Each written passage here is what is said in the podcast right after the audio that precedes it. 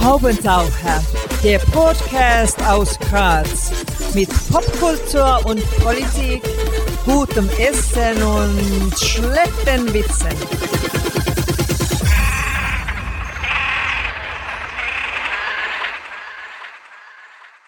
Hier ist der Haubentaucher Podcast. Einmal im Monat gibt es hier neue Kunst und Kultur und andere Haubentaucher-Themen aus Graz und dem Rest der Welt. Am Mikrofon Wolfgang Kühnelt, heute zu Gast und wir freuen uns sehr. Norbert Walli, Musiker und ich traue mich das fast zu sagen, so etwas wie eine lebende Legende der Grazer Indie-Szene. Danke fürs Kommen. Danke dir für die Einladung und für die Legende natürlich auch. Ja, ich war mir nicht sicher, ob du da, ob du da positiv drauf reagierst. Der Base wurde 1989 gegründet. Da haben wahrscheinlich einige oder vielleicht sogar viele unserer HörerInnen noch gar nicht das Licht der Welt erblickt. Beschreibe mal die Anfänge der Band und das Graz von damals. Uh, da hätte ich mich vorbereiten sollen dafür. Ja, 1989 war Graz schon noch von. Da ist Graz für, für, für Jazz gestanden eigentlich. Mhm. Äh, und ich schwenke, mache jetzt einen Time-Switch zu später, als Albi zur Band gekommen ist, der aus Linz war. Der ist nämlich zu der Zeit auch schon in Graz gewesen. Der hat immer gesagt, in, in Linz war die, die Punk- oder die Post-Punk-Szene Industrial, neue deutsche Welle für aktiver. Und bei uns war das Jazz und noch eher der, der, der, der hausbachene Rock'n'Roll bis zu Hardrock irgendwie. Mhm, und ein bisschen Blues auch, glaube ich. Und Blues wahrscheinlich, ja, ja. Also ich weiß nur, die Grüne Spinne wäre so ein Lokal, das mir relativ schnell einfällt. Das ist auch ein Lokal, das ich sehr mit den, sehr stark mit den Anfängen unserer Bandgeschichte assoziiere. Also Ende der 80er waren wir definitiv sehr, sehr viel in der Grünen Spinne unterwegs. Mit dem Schlagzeuger, wir damals schon zusammengespielt. Da waren auch Lokale wie das Komoot, wie das Triangle, da hat es das Nordstern noch gegeben das war so einfach um die. Für die jungen Menschen muss man sagen, die grüne Spinne war im Glacis dort, wo dann später, ich weiß nicht, irgendwelche total Lokal. bescheuerten Lokale ja. waren. Grüne Spinne war schon legendär. Ähm, der Dragan war der Chef, er ist irgendwann einmal eher verschwunden, hätte ich den Eindruck gehabt, aber er war wirklich ein. ein Wir haben beim Dragan, Seele. der hat vorher ein Lokal in der Kernstückgassen gehabt. Eine sogenannte Galerie in der mhm. Kernstückgassen und da haben wir tatsächlich unseren, da habe ich meinen ersten Live-Auftritt im Jahr 1987, das war noch vor der Base, aber auch mit dem Karl am Schlagzeug absolviert und das war lange Zeit, lange, lange Zeit lang nach uns unser bestbesuchter Gig gewesen. Oh weh. Wenn ja, der Anfang das Beste ist. Dann das ist aber oft so. Da okay. kommen halt alle von der Schule und so. Mhm. So, und die längste Zeit war sie dann eigentlich, ähm, ich sage mal, ein bisschen weltberühmt in Graz. Ähm, Gab es da dann, wann gab es denn Intentionen, da rauszukommen oder gab es die Intentionen gar nicht so sehr? War das immer so, dass du gesagt hast, mir reicht es eigentlich, wenn ich weiß nicht, ein paar Mal im Jahr spüle ähm, und, und ganz viel Prob vermutlich oder, oder gab es dann schon, äh, ich weiß nicht, in den 90ern den Versuch, wow, ich gehe da jetzt mal raus? Wir haben nie, definitiv nie konkrete Ziele oder hohe Ziele mit der Base gehabt, bis zum heutigen Tag nicht. Also es war immer so Learning by Doing und ein Schritt nach dem anderen. Ich bin nach Anfang der 90er Jahre für ein Jahr nach Amerika gegangen. Da ist das einmal sowieso stillgestanden. Bin nachher mit vielen Inspirationen zurückgekommen. Und wir haben relativ viel live gespielt, haben Kassetten aufgenommen. Die ersten Demos auf Kassette natürlich. Und nachher so 95 irgendwann einmal den, den kollektiven Wunsch geäußert, dass wir das ganz gerne auf CD damals noch ausschließlich aufnehmen wollen. Und das haben wir natürlich wahnsinnig cool gefunden. Und, und da haben wir schon auch viele von Songs gehabt, also genug für, für ein bis zwei Live-Gigs. Ähm, haben nachher vier ausgesucht, das war die Chatcash Kills und ist nachher 1996 veröffentlicht worden. Und hat eigentlich damals äh, für einen Erstling gar nicht so schlecht funktioniert. Also FM4, das war damals noch mit immer am Abend nur mit, äh, hat sie den Sender. Mit Blue Danube Radio geteilt, so ist es, ja. So ist es. Und die haben das ganz brav gespielt und wir haben sogar mit dem ersten Album relativ schnell äh, ein Label oder Plattenfirma gehabt, das war Edel Records. Mhm. Oder EMV, Edel hat es geheißen. Und das hat sich eigentlich, hatte mal nicht so schlecht begonnen. Unser damaliger Hit, unter Anführungszeichen, war das Lied This is the End. Auch ein sehr oft verlangtes Live-Zugabenlied von uns in der Zeit. Und ja, so, so hat das einmal ganz, ganz, ganz, ganz äh, gut gestartet, sage ich mal. Aber ihr habt ja echt schon etliche Jahre dann braucht, bis das erste Album überhaupt draußen war. Ganz viele Bands zerstreiten sich da in dieser Zeit schon 17 Mal. Also das bewundere ich schon, die, die Kontinuität da so lang durchzuhalten. Wir kommen dann eh gleich noch dazu mit einer einzigen eigentlich Umformierung. Seid ihr da gemütlich durch die Jahrzehnte kommen? Worauf, ja. worauf führst du das zurück? Na, wir haben schon, also in der Phase von, von 95 bis, bis 2000 haben wir eigentlich sehr viel gestritten. Also, mhm. und äh, ich glaube, du wirst das ja haben, 1999 ist nachher der erste Longplayer mit Ducks and Diners rausgekommen. Und das war mein, das war mal so der Anfang vom, vom Ende vom Bassisten, mhm. dem das nachher nicht mehr uneingeschränkt behagt hat, was wir da so machen. Und ansonsten aber Friede, Freude, Eierkuchen, jede Woche zweimal proben oder wie darf man sich das Bandleben von The Bass so vorstellen? Im Moment läuft es äußerst harmonisch und, und zufrieden bei uns. Also wir, wir ergeben uns da so einer äh, fatalistischen Wurstigkeit, was die Pandemie betrifft. Äh, mach aus dem zweimal Proben einmal Proben durchschnittlich und dann kommt es schon so hin. Okay. Donnerstag oder wie normalerweise? Na, da gibt's jetzt keinen okay, fixen Tag, also wann es so passt. Manchmal sind es tatsächlich zweimal in der Woche. Es kommt darauf an, was, an was wir gerade arbeiten. Also so ähm, im Zuge der Einspielung vom neuen Album waren es manchmal sogar dreimal in der Woche. Uh. Wie lange arbeitest du dann an so einem Album wie dem, wie dem jüngst erschienenen? Geschrieben habe ich die Nummer ungefähr in, zwölf Monaten. Und die Phase, wo, wo ich nachher die Bandkollegen damit konfrontiere, waren so die letzten zwei, drei Monate vom, vom Einspielen. Eingespielt haben wir es im April 2021 mhm. und die wird immer, ja, zu Proben begonnen haben wir im November. Und wir haben das jetzt schon ein bisschen angedeutet. Alle paar Jahre hat das ein bisschen so ausgeschaut, als wenn ihr jetzt dann doch größer rauskommen würdet. Eben 96 Chat Crash Kills, 2009 dann 16 Songs for Self-Defense. Self ähm, und dann am Topplatz beim Amadeus und so weiter. Was war denn da eigentlich der schönste Moment in der langen Zeit? Ähm, ich hätte mir gedacht, zum Beispiel, was weiß ich, Konzert mit Element of Crime klingt nicht schlecht im Wiener Burgtheater noch dazu. Oder halt dann wirklich das erste Mal auf FM4 gespielt werden. Was sind da so die Highlights? Damals, wie, wie wir noch die ersten Songs rausgebracht haben, war das natürlich ein wahnsinniges Highlight. Ich glaube, das erste Lied, das auf FM4 gespielt haben, also entweder war es The End aber später mal haben wir uns wahnsinnig gefreut, dass Patty Was a Girl so in einer halberten Rotation auf FM4 Baumann gespielt worden ist. Dirty Little Hole auf der, von der 16 Songs in Self-Defense ist wahrscheinlich das, was am häufigsten gespielt haben. Aber du hast recht, also so als, als Highlight bleiben die, die Live-Momente bitten und da ist das Konzert im Burgtheater wahrscheinlich relativ weit vorne, ja. Aber wir haben auch festgestellt, dass das letzte Konzert im Parkhaus im, im September gehört sicher zu den Top 10, Top 10 in der mhm. Bandgeschichte. Oder das am, am Tag vom Baumgartner. Mhm. Mhm. Und, und international? Also Deutschland wird es ja vermutlich doch ab und zu bespielt haben. Ganz, ganz selten, Wolfgang. Okay. Ganz, ganz selten. Also hätten wir jetzt im Rahmen der Tour gehabt, ist aber in, in Bayern sind die äh, Maßnahmen noch ein bisschen strenger als bei uns, was die Nachtgastro betrifft. Und ist jetzt mal verschoben. Also das werden wir im Zuge dieses Albums auf jeden Fall machen. Aber der Schritt ist jetzt nicht ganz so, so einfach daraus, weil mhm. die, die haben natürlich einen Haufen eigener Bands. Und ja. Jetzt hast du ähm, unter anderem auch halt mit Theater und Film ein bisschen zu tun gehabt. Äh, für mich eines der Highlights in der Recherche, du hast die Musik zu einem Landkrimi mit Nina Proll komponiert, Die Frau mit einem Schuh 2014. Das war auch irgendwie de facto der letzte Film, den der Michi Klawocka gemacht hat. Wie kam es dazu? Äh, den Michi Klawocka haben wir schon davor kennengelernt. Bei Contact High haben wir schon Musik beigetragen.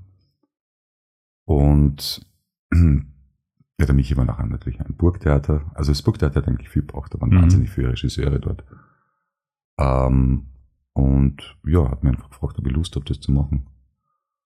Also den Michi Klawocka haben wir wiederum eigentlich sogar Michi Ostrowski kennengelernt, also, also doch wieder Theater im Bahnhof Schiene eigentlich. Doch ein bisschen Theater im Bahnhof, ja. Mhm. Also da haben viele Sachen miteinander zu tun gehabt. Also bei der Premiere von Contact High, damals im Gartenbaukino, sind wir gebeten worden, einen Song live zu spielen. Damals haben wir auch den Sven Regener kennengelernt. Und den Hannes Eder, der, der nachher später unser Labelchef geworden Mhm. ist, als wir mit einem, mit einem Album tatsächlich äh, bei Universal waren. Und, und eben auch, glaube ich, den, den, den Michi Klawocker damals auch.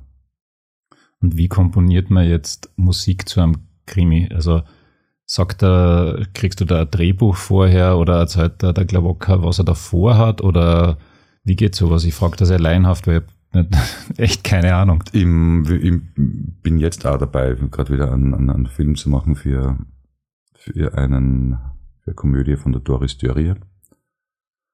Da gibt's überhaupt kein Generalrezept dafür. Also es ist ganz unterschiedlich. Ich merke, also die paar Mal, wo ich viel Musik gemacht habe, war das komplett unterschiedlich. Im Fall von Frau mit einem Schuh war ich sehr eng weniger mit dem Michi Klawocker in Kontakt. Der hat damals schon seine, seine äh, Afrika-Fahrt vorbereitet äh, sondern mit der Katharin, mit der Andrea.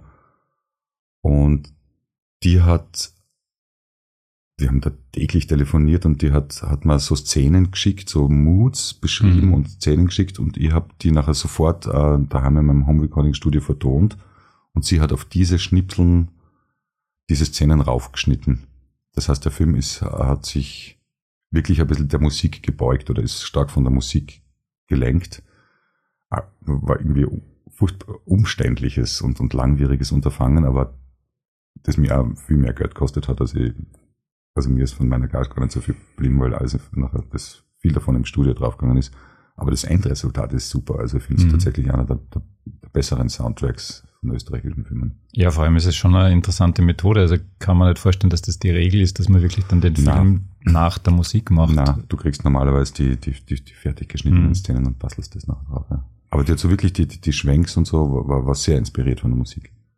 Cool, ja, vielleicht sollte man sich das mal anschauen. Keine Ahnung, auf Ist welchen. Portalen man Es sowas ist, läuft aber, es läuft eh regelmäßig im ORF und in, in deutschen Sendern. Okay. Und wir kriegen da wirklich immer, äh, ja, also für Filmmusiker relativ äh, reges Feedback. Mhm. Das googelt nachher sogar leider. Ja. Und vom Film jetzt kurz zum Theater. Ihr habt ja auch einiges mit dem Theater im Bahnhof gemacht, unter anderem im Jahr 202 vielleicht die immer noch schnellste CD-Produktion aller Zeiten. Ich weiß nicht, ob es im Guinness-Buch der Rekorde steht, aber Nein, leider nicht. erzähl einmal. Aber wir haben damals, also dass, dass, dass wir alljährlich im, um die Weihnachtszeit oder nach Weihnachten in, in der Scherbe spielen, das weiß man eh in Graz. Bevor wir das gemacht haben, haben wir alljährlich ähm, im Theater im Bahnhof gespielt, das damals noch am Landplatz war. Und haben beim zweiten Mal, wie wir das gemacht haben, das war kurz bevor wir den Albi in die Band aufgenommen haben.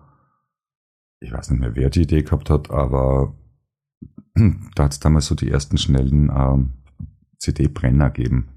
Da hat es also dann mal einen Typen ausfindig gemacht, der 40 CDs innerhalb von 10 Minuten brennen hat können. Und das war, sage ich mal, die, die Basis von diesem Clue. Das war, das war ziemlich Clue-mäßig geplant alles. Also wir haben also ein Studio im ersten Stock oben gehabt, haben unten wirklich alles, also das Schlagzeug allein mit, mit acht Mikrofonen mikrofoniert was wir für einen normalen Unplugged-Gig in, in der Größenordnung nie gemacht hätten. Haben das am Tag davor geprobt äh, und haben das gespielt, haben eine Zugabe gespielt, die, wir, die Zeit haben wir dafür genutzt, dass der Rupert, der das oben im ersten Stock ähm, gemischt und gemastert hat, so quasi fertigstellt. Und tatsächlich so, das hat, wir haben das Cover sogar live gemacht dort. Also ist fotografiert worden, dann ist der Grafiker in sein Studio gerannt und hat das äh, ausgearbeitet und ist dort, dort mit Stanley-Messern mit, mit Hilfe von vielen Händen ausgeschnitten worden, das, das Label von der CD bedruckt und wirklich zehn Minuten nach dem Konzert haben wir, haben wir die ersten 60 Stück verkauft und haben nachher so drei, vier Auflagen davon dann nachpressen lassen. Mhm. Eigentlich eine wirklich äh, spektakuläre Idee. Hat aber nachher niemand, wir haben nachher gedacht, das wird ganz, ganz viele Follower haben. Das Konzept, Blöd wäre es ja nicht, weil wenn man, wenn man nach Hause geht, irgendwas hätte man ja dann unter Umständen tatsächlich gern gekauft. hat wirklich super funktioniert. Und dann kauft man sich irgendeine alte Platten, die vielleicht dann gar nichts mit dem Mhm. Abend zu tun hat. Ja, vielleicht ist da draußen irgendwer, ich meine, jetzt sind wir im digitalen Zeitalter, da wird es wahrscheinlich noch ein bisschen leichter gehen. Ich glaube nicht einmal, dass es so viel leichter geht. Also Mhm. die, die nächste Challenge wäre Direct Cut, das Ganze auf, auf LP zu machen. Mhm. Wäre schön, ja. Da draußen hören sicher unzählige Labelbosse zu, die werden jetzt alle sich überlegen, wie das geht. Leicht skurril stelle ich mir hingegen den Auftritt in der spanischen Hofreitschule vor. Wie war das Publikum? das war äh, eine wahre Grenzerfahrung. Also sowas Absurdes haben wir überhaupt nie mehr vor und nachher gemacht. Da haben wir eher als Gast den Michi Ostrowski damals dabei gehabt, kann ich mich erinnern. Genau. Äh, absurd, ein, ein, ein, ein grottenschlechter, hallender Sound, den nicht einmal unser sehr begabter Tonmeister in den Griff kriegen konnte. Und der Hintergrund war, dass wir äh, die Dame, die damals diese Fett Blanche hat das geheißen, mhm. organisiert hat, war äh, ein großer Bass-Fan und die hat es da Elisabeth Gürtler ganz gut verkauft, dass da mal was Frisches und was Neues reinkommen sollte. Weil ich glaube, die das klassische Line-Up bei einer, beim Sommerball in der Hofreitschule ist doch ein deutlich anderes. Und die haben ja auch natürlich mehrere Acts gehabt, die dort gespielt haben. Ja, und das war eben im, im, im Freien draußen und wir haben die erste Nummer hingekriegt. Das hat die Leute schon sehr verstört, muss ich sagen. Aber es haben alle Paar getanzt. Also es ah. hat also zu, zu einer Nummer wie Devil's Motel haben zum Beispiel Frank Stronach und die damalige Miss Austria okay. Paar getanzt. Das war eine andere begabte Tänzerinnen und Tänzer dort. Und die haben immer so zehn, zehn Sekunden zugehört und dann, so wie auf Stichwort, nachher angefangen, den dazugehörigen, also die haben immer was dazu gefunden. Alles war skurril. Stelle mir irgendwie wirklich sehr schön vor. Ich kann, also das Bild kriege ich glaube ich nie wieder aus Ich möchte es nicht jetzt. missen, aber es war, ist definitiv nicht, nicht unter diesen Aber es wäre natürlich Wahnsinn, wenn es verfilmt worden wäre, ne? Ja, Du hast recht, im Nachhinein. Also ich stelle mir das so schön vor, Stronach und Ulla Weigertsdorfer und mhm. hinten herrscht dann der Bass.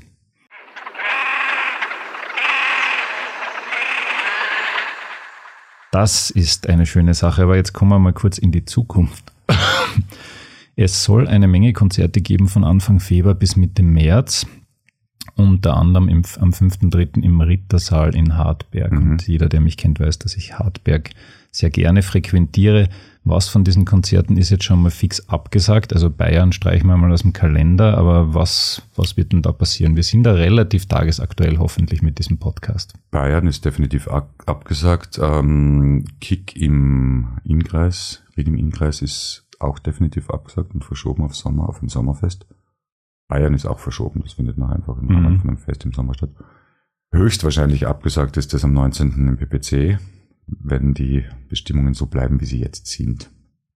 Fünfprozentige Chance, dass davor noch die äh, Auflagen fallen, besteht. Aber die im BPC sagen ja immer recht gern spät ab. Also da haben wir stimmt. noch eine Chance. Wir haben, wir, wir haben es noch, wir haben es noch auf der Liste, aber wir, wir glauben nicht wirklich dran und auch das wird wahrscheinlich noch im Juni nachgeholt werden. Und der Rittersaal Hartberg. Der steht. Der steht bombenfest wie ein Ritter im Mittelalter. Ja, ich glaube also nicht, dass die, die, die Maßnahmen verschärft werden jetzt nur im Nachhinein. Kann ich mir nicht vorstellen, wir haben höchstens 40.000 ja, äh, genau. Infektionen pro Tag. Das ist eigentlich kein, kein Grund, nervös zu werden, ja. hätte ich gesagt. Das machen wir schon. Ja, also das wäre natürlich super, wenn das funktioniert. Es ist im Kalender eingetragen und wer noch nicht in Hartberg war, die haben immer wirklich coole Konzerte und ab und zu gibt es sogar richtig gutes Bier dort und ähm, man muss halt aufpassen beim Autofahren. Es ist immer Radarkontrolle, ist dort regelmäßig, wenn man von Graz hinfährt, aber das sind halt so kleine Unkosten. Ja, dann habe ich mir gedacht, gehen wir doch wieder ganz zum, zum Anfang. The Base ist eigentlich ein bisschen ein schwieriger Bandname, wenn man an die Vermarktung denkt. Andererseits ist er relativ leicht zu merken, jedenfalls leichter als die Vorgängerpartie. Carello Cosmos oder Cosmos oder wie immer, immer Cosmos. Ähm, würdest du heute trotzdem was anderes aussuchen als The Base oder passt das schon? Nein, der fragt das jetzt gar nicht mehr. Es ist natürlich blöd, wie du sagst, das ist, ich glaube, irgendeine Al-Qaida-Gruppierung. Ah, okay. Das An das hätte ich jetzt gar nicht gedacht. Ja. Ich habe mir eher so ein Google-Suchergebnisse oder so. Ja, es gibt aber rechtsradikale Gruppierungen, mhm. glaube ich, in Deutschland, die sie so nennen. Das ist natürlich ein bisschen, ja, das ist, damit möchten wir nicht Verbindung gebracht werden, aber sonst ist er leicht zu merken, ja. Keine Ahnung. Oder habe ich mir das manchmal gefragt? Aber mir fällt jetzt im Moment nichts Besseres ein. Der Name ist entstanden, weil wir damals von der eben vorher erwähnten Combo Carello Cosmos, das war ein Sextett, dann auf die rockübliche Trio-Formation Bass, Schlagzeug, Gitarre, also quasi die, die, die Basis einer Rockband reduziert worden sind. Und dann haben wir gesagt, ja, wir sind der Bass. Jetzt würde ich mir fast gar nicht trauen, nach deinem Brotberuf zu fragen, aber ich habe die Facebook-Seite angeschaut und da steht eine E-Mail-Adresse und da steht halt dann norbert.walli.kleinezeitung.at. Ja. Also offensichtlich arbeitest du dort und zwar, äh, wenn ich mich nicht irre, in der PR-Redaktion. Mhm. War das nie eine Überlegung, dann in die Kulturredaktion zu wechseln, weil du tätest dir ja vermutlich genauso gut auskennen wie einige von denen, die dort hackeln? Ich habe ganz selten und vereinzelt Kulturartikeln geschrieben und da gibt es ja keine Berührungsängste zur Redaktion. Könnte das wahrscheinlich auch und da machen, wenn ich die Ute Baumhackel lieb frag. Also ist schon passiert. Ähm, ja, irgendwie ist es nachher, ich, ich glaube, das, das mir zum Beispiel komisch vorkommen, wenn das bekannt wäre, dass ich in der Kulturredaktion arbeite und dann ein, eine Rezension über unser Album rauskommt, ist, ist das eine gewisse Befangenheit. Mhm. Und, oder wenn und, du Son of the Velvet Red rezensierst oder so. Ja, genau. Uh, deswegen bin ich, also, oh, das ist so, wie wenn bei FM4 einer der, uh, die eigenen Nummern von irgendeinem FM4-Menschen dort die ganze Zeit auf und ab spielt. Und ja, wahrscheinlich bin ich, bin ich gewissen anderen uh, Künstlergruppierungen in Graz, so wie der Demanov zu nah, um da irgendwie objektive, gute Berichterstattung oder schlechte Kritiken auch schreiben zu können.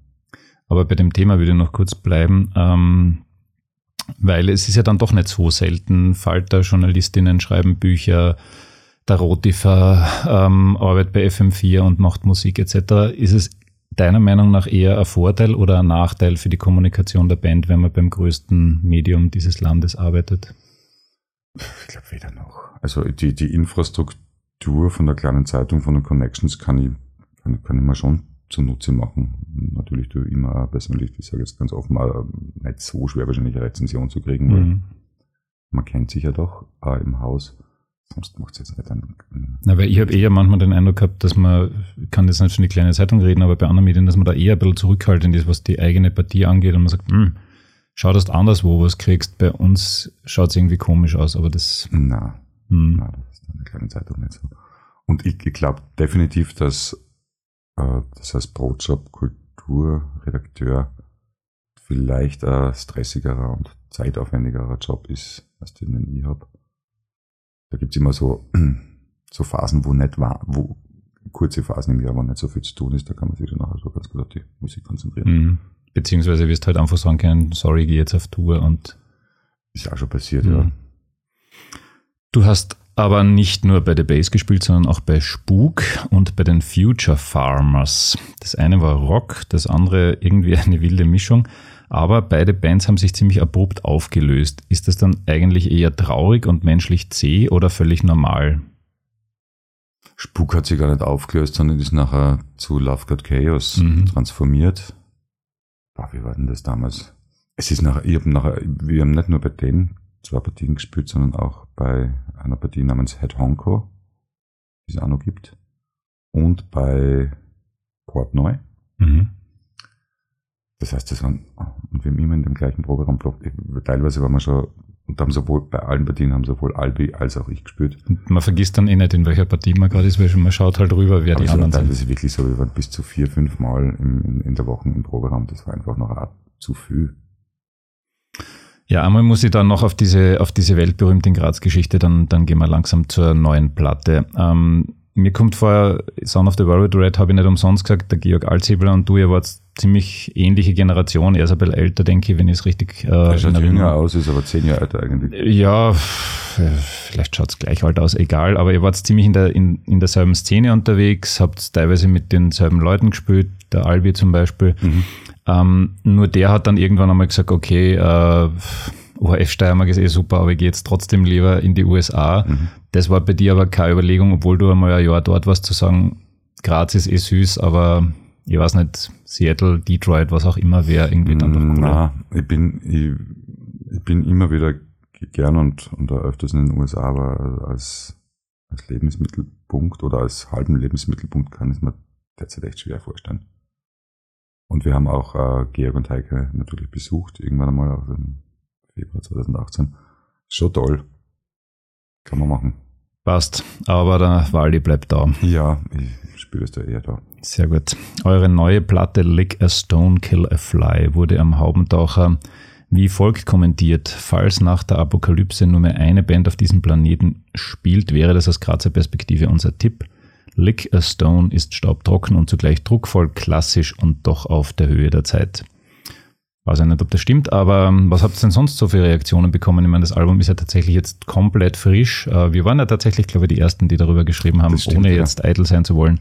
Das war die. Aber was ist da inzwischen so an Reaktionen gekommen? Ja, jetzt kommen halt laufend, laufend täglich ein, zwei du, bis jetzt sehr gewogene und super Kritiken raus. Und wo kommt der Titel her, habe ich mich gefragt. Ich habe jetzt gar nicht nachgeschaut. Lick a Stone, Kill a Fly. Ich glaube, das ist das erste Mal, dass wir einen äh, Titel eines Songs dann tatsächlich auch zum Albumtitel erhoben haben. Die Nummer, also das ist ja, es ist ja kein, insofern kein Pandemie-Album, als dass ich jetzt, als dass es jetzt, äh, es findet sich nicht im Titel jetzt als Corona Sessions oder The Pandemic, äh, Pandemic Blues. so ist das, das finde ich irgendwie komisch, wenn das Leute machen, aber es ist, ist natürlich auch oft genug passiert in dem Jahr.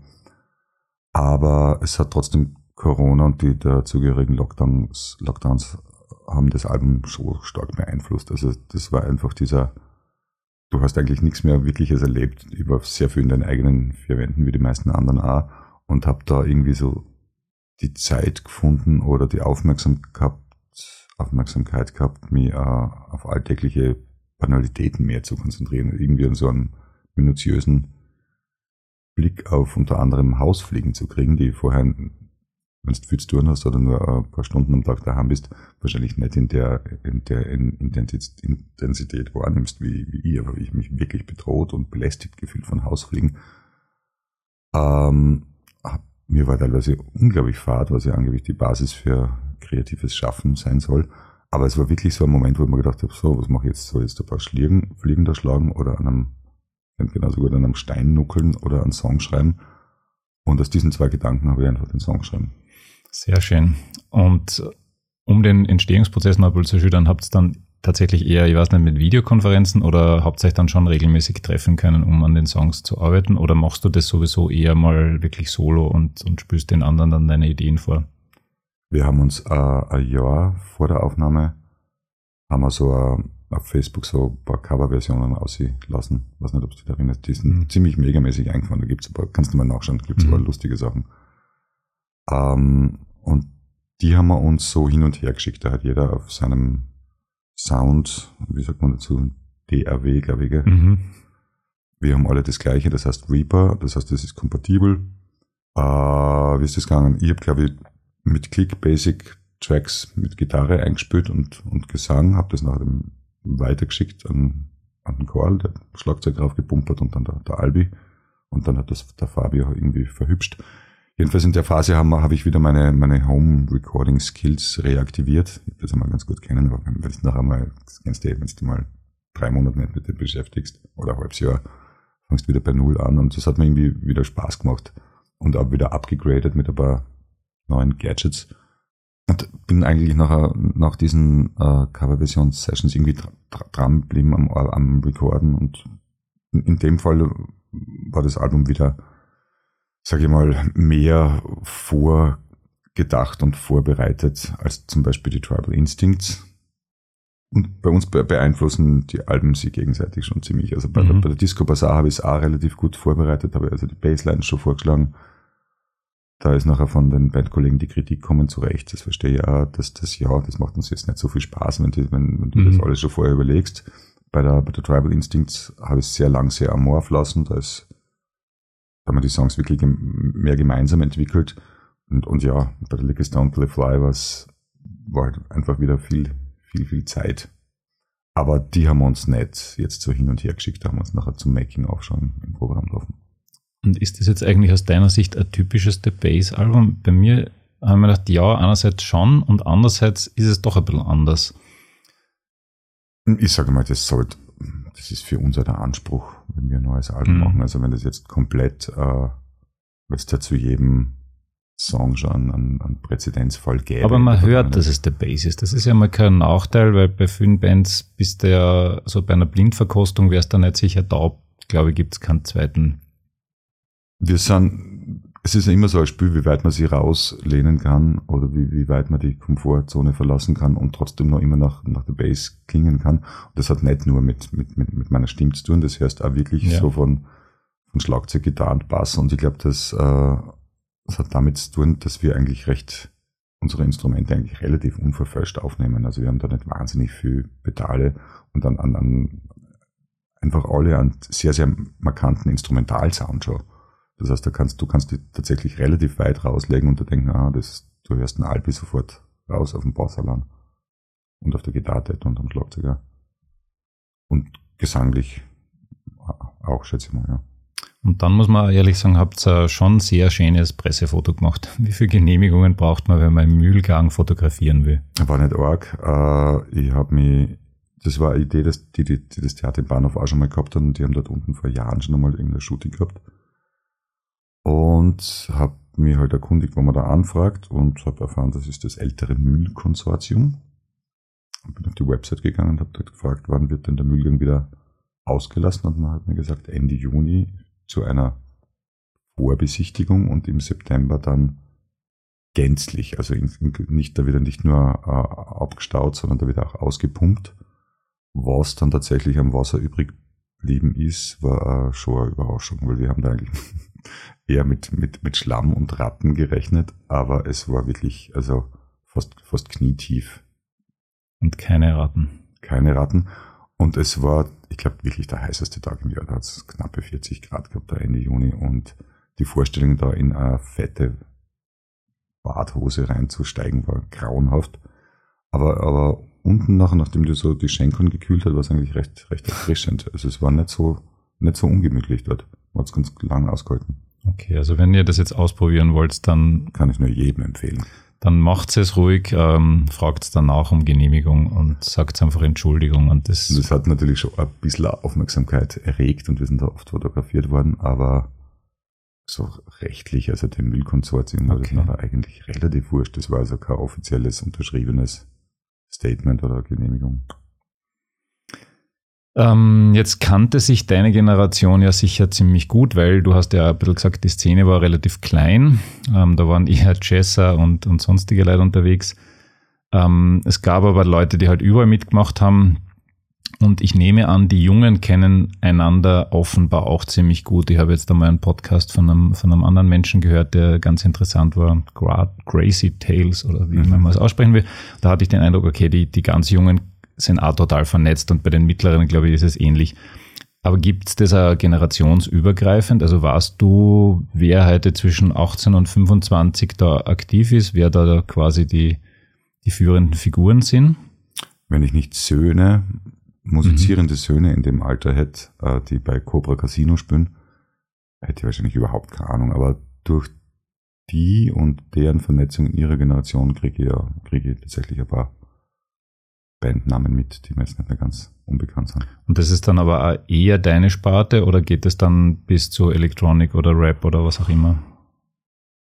Na, eher deutschsprachiger Gesang, eher so, da Mhm. hört man so immer so starke Bilderbucheinflüsse. Mhm. Instrumental. Hm. Na, teilweise klingen Bands eh wieder grungy. Also ich, Mhm. ich glaube, da gibt's ja immer so Modezyklen, die sie in, in regelmäßigen Abständen wiederholen, kommt man vor.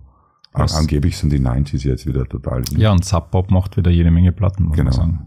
Also das, da gibt's nachher schon so viele Wellen, dass man, dass die sich auch wieder überlappen. Also man kann das gar nicht mehr sagen, was jetzt. Also eigentlich ist es schon längst alles erlaubt, oder? Und mit die Burben hast du dann auch was gemacht, oder? Ähm, wir jammen gern miteinander. Also wir sind auch im regen aus. Sie schicken mir ihre Songs und, und ich schicke ihnen inzwischen auch meine, wie ihnen das taugt. Also ja, also wir befruchten uns da schon. Aber so gemeinsam auf der Bühne, weil auch das gibt's ja zwischendurch. Hm, haben wir zwischendurch schon gemacht. Mhm. Mit dem Sebastian habe ich mal ein Solokonzert gesungen und bei diversen äh, Veranstaltungen, Galen und so, wenn eine Spontanband, so Hintermalungsmusik, oh ja, das haben wir schon gemacht. Mhm. Wie hart ist das Musikerleben eigentlich im Indie-Bereich generell und in den vergangenen zwei bis drei Jahren dann noch einmal? Immerhin seid ihr ja schon sowas wie eine Liveband. Mhm. Also wir tun uns österreichweit relativ leicht, was das äh, die Clubszene betrifft. Wir persönlich sind nicht wahnsinnig gut vern- vernetzt mit der, mit der Festivalszene, die da im Sommer steigt. Ähm, Kontakte außerhalb von Österreich eher, eher bescheiden. Also wir haben eben Einladungen nach Deutschland, nach, nach Ungarn. Äh, eben einmal haben wir im Zuge des Besuchs von Georg in, in Kalifornien ein paar Konzerte gemacht. In London haben wir gespielt. Aber das sind nachher immer so ziemliche aufwendige Extra und extra Aktionen, die ja nicht wahnsinnig gut bezahlt sind. Also davon könnte man nicht leben. Also, also leben kann man sowieso nicht davon.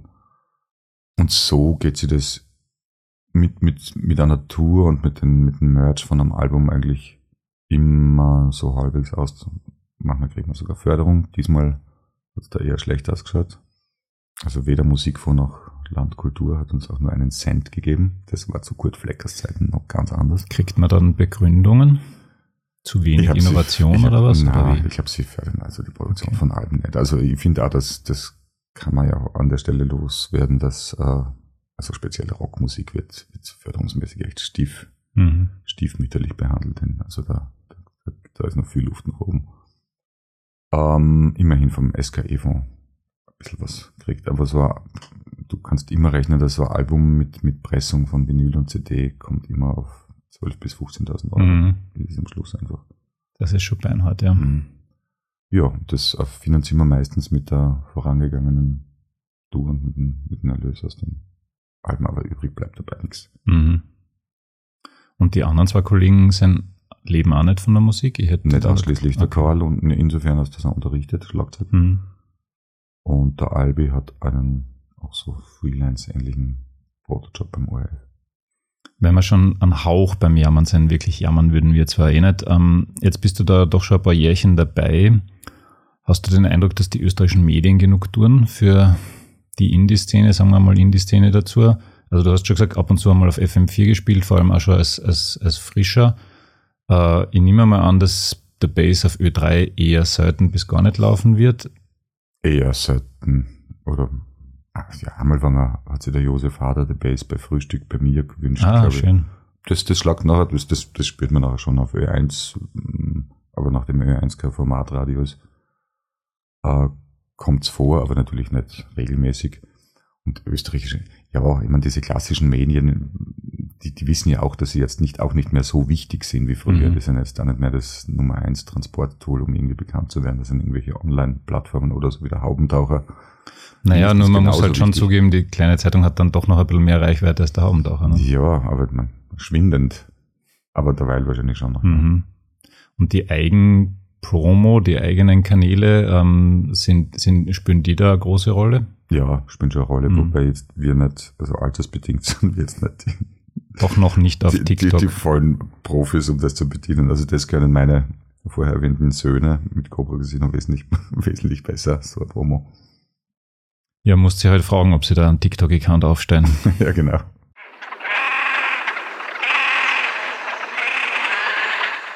Ja, dann kommen wir eh schon langsam zum Ende der Veranstaltung. Einerseits wollte ich dich fragen, wenn du dem Norbert aus dem Jahr 89 einen Tipp geben könntest, welcher wäre dies?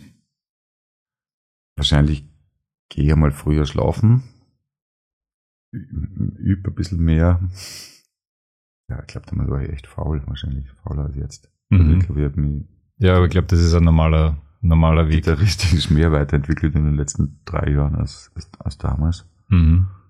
Vielleicht eh sowas. Vielleicht hätte ich damals ein bisschen ähm, mutiger zu sein. Man muss ja sagen, damals war, wie du schon gesagt hast, das war alles irgendwie so beschaulich da in Graz und, und so ein bisschen jazzy und bluesy. Aber man hat trotzdem unendlich gut fortgehen können. Ja, das also, stimmt was haben wir gemacht die ganze Zeit? Wir sind ständig wir sind im Jedermann oder das hat es noch nicht gegeben. Jahrgang? Möchte jetzt da nicht auf Sendung sagen, das kann man mit Google relativ leicht auserfinden, ja. wir sind nicht weit auseinander. Ich fürchte, ich bin aber älter als du. Ja, dann kennst ja. du die gleichen. Jedermann war natürlich ja. großartig. Ja. Also Anfang, Anfang bis Mitte der 90er. Zu den Lokalen kommen wir dann eh noch kurz. Ich habe mir gedacht, bevor wir zu unserem berühmten Word-Rap kommen, eine schnelle Frage noch. Beste Band aller Zeiten? Unterm Strich, nachdem ich jetzt die Beatles-Doku gesehen habe, äh, würde zumindest die Beatles dort ist, ist, ist das dann mal die erste Band, die Und, und so dein Lieblingsding, also wo hat der Wally am meisten Platten gekauft, von, von, von welcher Partie? Wahrscheinlich habe ich von Bowie mehr Platten gekauft. Mhm. Ja, das passt ja nicht so schlecht, ja. War ja schon ein verdammt genialer mhm. Musiker. So, und jetzt eben zum versprochenen Word-Rap. Ganz kurze Fragen, ganz kurze Antworten. Was ist das rockigere Bier, Bunti oder Reininghaus? Bunti. Im Zweifelsfall lieber singen oder Gitarre? Gitarre. Wo warst du eher Q oder Ska? Q. Theater oder Film? Film. Rot oder schwarz? Schwarz. Ja, am Ende hat er dann doch noch die falsche Antwort gegeben, aber macht ja nichts. Norbert, herzlichen Dank, dass du da warst. Wir hoffen, dass die Tour so vollständig wie möglich stattfindet. Wir hoffen, dass ihr möglichst viel von eurer Platte verkauft. Sie hätte es sich auf jeden Fall verdient. Ich danke außerdem den Herren von Sostegisch, die diesen Podcast produzieren. Danke natürlich den Hörerinnen und Hörern, die bis am Ende dabei geblieben sind und der Ulla Kurika, die unsere Signation besprochen hat. Es wird demnächst wieder eine Podcast-Folge geben. Morgen kommt schon der nächste Gast ins Studio. Also wir werden möglicherweise die Frequenz jetzt noch ein bisschen erhöhen bis zum Sommer, damit wir uns dann ein bisschen Pause verdienen. Bleibt dran und ähm, das könnte sich vielleicht noch ausgehen, falls ihr wahnsinnig viel Lust habt, uns für den Ö3 Podcast Award zu nominieren. Bis zum 6. Februar geht es noch. Schauen wir mal, ob wir die Folge bis dahin fertig haben. Aber falls ihr das schafft, wäre es nicht schlecht, weil dort irgendwie unter die Top 100 kommen wäre wahrscheinlich so ein Lebensziel. Das Blöde ist nur, sie veröffentlichen eh nur die Top 5. Aber anyway, war schön. Danke Norbert Ich und euch da draußen eine schöne Zeit. Dankeschön, tschüss. Das war der Haubentaucher Podcast. Nächstes Monat gibt es mehr.